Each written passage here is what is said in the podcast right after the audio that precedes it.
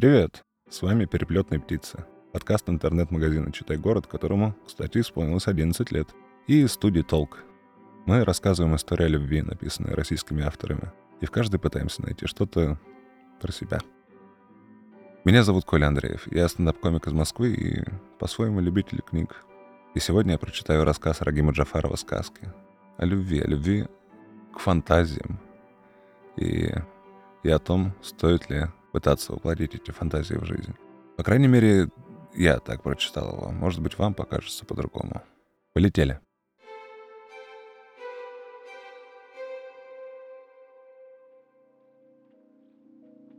Я не знал свою мать. У меня были только смутные, совсем детские воспоминания.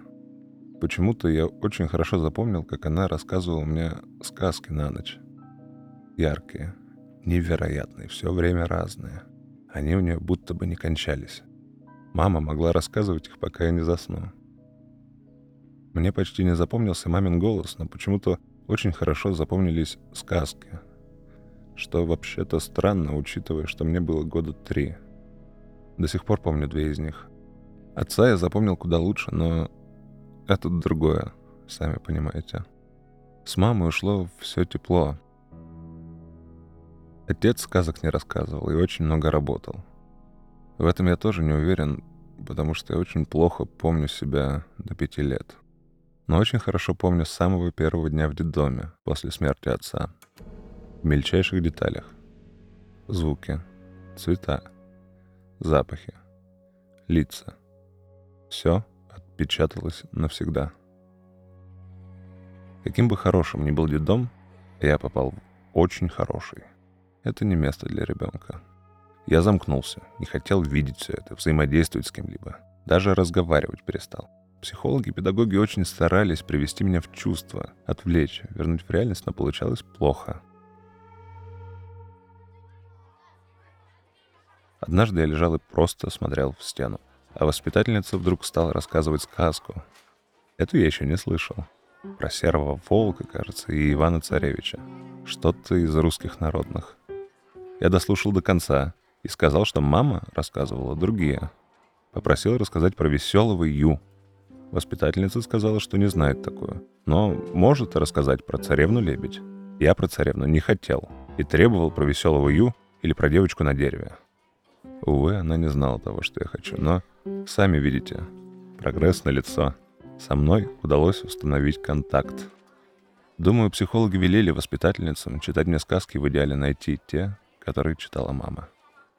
Примерно через месяц я стал социализироваться, оживать, участвовать в жизни детдома. Мы с воспитателями договорились, что обязательно найдем те самые мамины сказки. Каждый вечер мне читали новую, но все это было не то. Да, мы с вами можем предположить, что мама могла их просто выдумать, но я тогда был уверен, что это не так. Надо просто найти ту самую сказку, и все станет как раньше как будто это могло вернуть маму. Время шло. Я быстро научился читать, чтобы самостоятельно искать сказки. Думаю, что это тоже была маленькая хитрость воспитателей. Мне даже разрешили самому выбирать книги в Читай-городе. Мне покупали книгу, если я хорошо себя вел и учился. А учился я великолепно. Мотивация творит чудеса. Чего уж. К 14 годам я прочитал все доступные на русском языке сказки. Вообще все. Разных времен и народов в разных изложениях и редакциях, но так и не нашел те самые. Воспитательница посоветовала попробовать поискать в других языках. Очередная хитрость, конечно, но полезная, спора нет. Так я стал учить английский и испанский. Позже французский. К 18 до меня, конечно, дошло, что мама выдумывала сказки. Вернее, мне удалось принять этот факт, уместить в свое сознание. Но это не конец, я ведь уже мог считаться знатоком в этой области.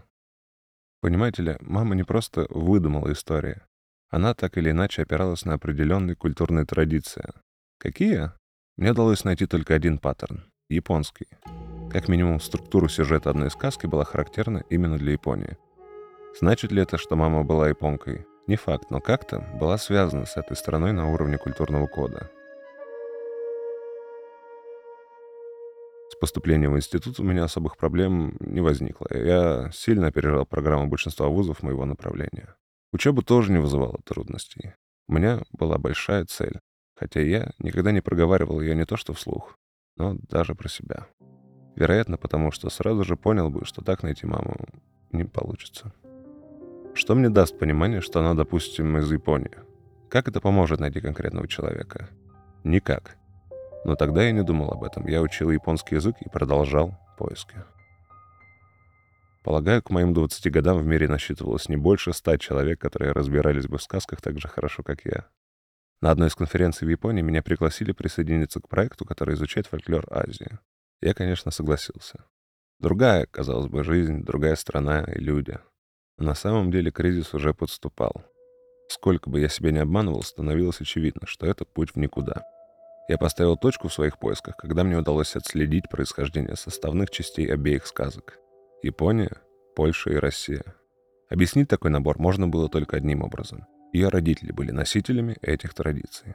Я даже понимал, из каких конкретно частей этих стран происходит история, которая она мне рассказывала. Что-то мог локализовать вплоть до города, но это все еще ничего не давало. Я сдался. Мне к тому времени было почти 30. Я преподавал в университете в Цюрихе и совершенно не понимал, что делать дальше со своей жизнью. Это было какое-то иррациональное чувство обиды, понимаете? Я все сделал правильно. А мамы все равно нет. Помню, как пришел домой, сел на пол прямо в прихожей и вдруг понял, что жизнь — это не сказка. В отличие от моей квартиры, до потолка заставленной стопками книг. Я так злился, знаете, а теперь, конечно, смешно. Стал выносить их из дома к чертовой матери, но не выкинешь же в помойку книги. Как-то совестно стало. Аккуратно положил их возле контейнера, куда относят вещи для малоимущих. Когда вернулся с новой стопкой, увидел, что прямо на земле у контейнера сидит какой-то бродяга и читает. У меня почему-то нахлынула жадность. Неужели, то есть я сейчас выброшу всю свою жизнь? Потому что это была она в сотнях, в тысячах книг. Больше у меня ничего и не было. Кажется, это был самый глупый, просто некрасивый поступок в моей жизни. Да, я отнял книгу того бродяги и вернул ее домой. Сам, конечно, осознавая, что это безумие. Я взял отпуск, чтобы решить, что делать с моей жизнью дальше. Записался к психологу. Как-то не помогло. Справедливости ради, пьянки и вечеринки тоже не помогли, но отвлекали от реальности куда лучше психолога. На какой-то тусовке я и встретил Лизу. Все сразу же стало ясно. Надеюсь, вам знакомо это ощущение, когда смотришь на человека и с удивлением понимаешь, что только ты его видишь. Видишь по-настоящему, а все окружающие — нет. Потому что смотрят не на него, а на тени, которые он отбрасывает. Не знаю, любовь ли это или болезнь какая-то, но даже если второе, то я благодарен судьбе за нее. Я помню, насколько все стало просто, понятно и ясно. Если бы не все эти безумные и совершенно идиотские поиски, то я бы не оказался в Цюрихе. Я бы не впал в депрессию, не пришел бы на ту вечеринку. Никогда бы не встретил ее. Это так страшно, знаете. В любой момент мой путь к ней мог оборваться. Не реши я учить язык, что было бы? Не реши я найти ту самую сказку. Не реши я что угодно из той череды решений, которые составили всю мою жизнь. Мы поженились через два месяца и больше никогда не расставались.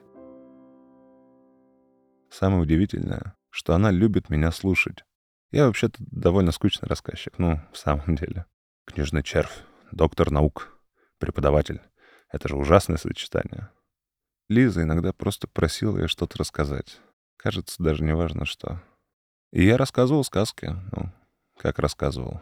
Скорее делал отсылку, как в каком-нибудь исследовании, мол, сказка номер 1400 по классификации такой-то. Структурные особенности такие-то. Она улыбалась и просила рассказать нормально. Рассказывал, хоть это почему-то давалось непросто. Кстати, никогда не повторялся. Я ведь знаю наизусть тысячи сказок. Как-то она спросила, почему я не придумаю свою. Я не знал, что ответить. Она больше не спрашивала, но этот вопрос почему-то остался со мной. Но как это? Придумать свою сказку? Кто вообще имеет право придумывать сказки? Да, сейчас ответ кажется очевидным. Так и вижу, как психологи тянут руки и надеются, что им дадут возможность ответить. Но тогда это было не так. У нас с Лизой родились дети, мальчик и девочка. А я почему-то снова впал в депрессию. Меня снова стали посещать мысли о том, что жизнь бессмысленна и несправедлива. Думаю, это могло бы продолжаться очень долго и кончиться плохо, но, к счастью, за меня взялась Лиза. Она сказала, что мне нужно найти мать или хотя бы предпринять осмысленную попытку. Иначе я так и буду перекладывать на нее ответственность за всю свою жизнь, за все мои решения и результаты. Я тогда не очень понял, что она имеет в виду, но просто взял и поехал. У меня было достаточно денег для того, чтобы нанять компетентных людей, которые подошли к поискам профессионально. Они подняли все документы по отцу. Выяснили, где он жил в 2026 году. Нашли его соседей, а потом и друзей. Остальное уже было вопросом времени. Всего через месяц мне прислали данные. Я, кажется, час сидел, глядя на приложенный к письму файл, прежде чем его открыть. Оказалось, что моя мать, Елизавета Симонова, 2006 года рождения, родилась она в Новгороде, окончила школу и какое-то училище по специальности повар-кондитер. Вышла замуж за 7 месяцев до моего рождения, что как бы намекает на характер этого союза. Развелась через 3 года. У нее было еще два ребенка от второго брака, и, пожалуй, все. Больше никаких интересных данных о ней не было. Я тогда совсем не понимал, что мне делать со всем этим. Что я хочу ей сказать? Спросить, почему она меня бросила? Это глупо. Спросить, как у нее дела? Познакомиться с братом и сестрой? Зачем все это? Но уже тогда у меня возникли подозрения. Знаете, просто было чувство, что что-то не так. Я поехал в Новгород. Сам не понимаю, зачем, если честно. Мог ведь позвонить. Нет, просто приехал по адресу и позвонил в дверь. Тянул руку к звонку, когда в голове крутился один вопрос. «При чем тут Япония?» Она открыла дверь. Усталая. Потрепанная чужой, непонятной мне, но явно непростой жизнью. В руках почему-то терка. С подозрением спросила, что мне надо. Я говорил вам, что плохо помнил мамин голос, но это был не он. Мне не пришло в голову ничего лучше, чем сказать, что ошибся этажом, и сбежать. Я позвонил тем специалистам, которые нашли мою якобы мать, и сказал, что они ошиблись. Нужно искать дальше. Им потребовалось почти неделя, чтобы убедить меня, что никакой ошибки нет. Они предоставили мне даже выписку из роддома. А голос, ну, по их словам, мог довольно сильно измениться, особенно учитывая, что она курит. Я вернулся в Новгород, и на этот раз Дверь открыла не она, а мужчина примерно моего возраста. Мой брат. Это была очень странная и неловкая встреча. Я вел себя отвратительно. Вы сами представьте, открываете дверь незнакомому мужчине, он заявляет, что вы братья по маме. Плохое начало. Никто не знал, о чем говорить, сидели пили чай, почти молча. Переглядывались неловко, а потом мне надоело, и я спросил первое, что пришло в голову где она услышала сказки, которые читала мне на ночь. И мама ответила, что никогда их не читала. Они с отцом перестали жить вместе, когда мне исполнился год.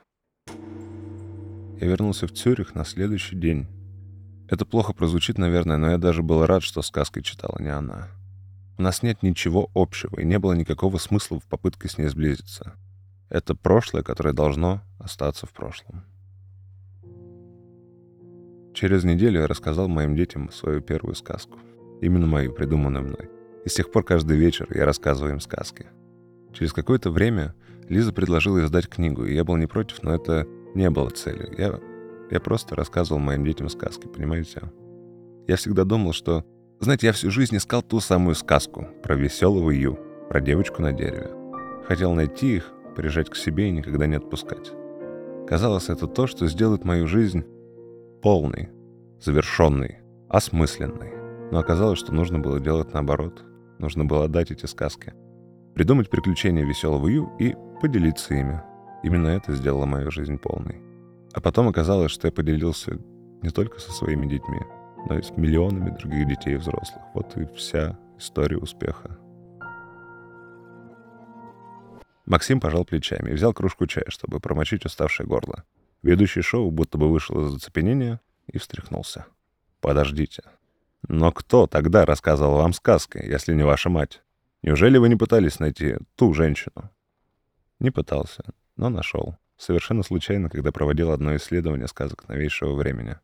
Максим отставил от себя стакан чая и оценивающе посмотрел на ведущего. «В каком году вы родились?» «В тридцать пятом. То есть не застали визуальные интерфейсы? А, нет, только нейро. Хотя, конечно, я видел смартфоны и ноутбуки у родителей на даче. Играл с ними в детстве. Смотрите, до 30 -го года были довольно широко распространены голосовые ассистенты. Принцип, я полагаю, понятен. Звук воспроизводится физически, а не как в случае с нейропрямой передачей в мозг. И отец в итоге просто просил умную колонку придумать мне сказки. Она и придумывала, в силу ограниченности искусственного интеллекта того времени, компилировала сказки, которые находила в интернете, генерировала новые имена героям и рассказывала, рассказывала, рассказывала.